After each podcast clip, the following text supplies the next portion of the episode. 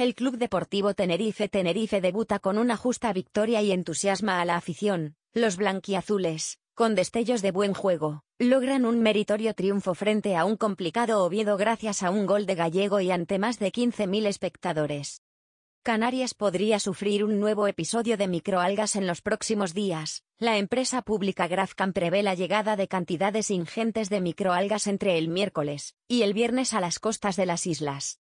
Las mujeres canarias tardan dos años más de media que los hombres en adquirir una vivienda, necesitan destinar el 30% de su salario bruto, si bien es la comunidad donde menor brecha de género se produce en materia de inmueble.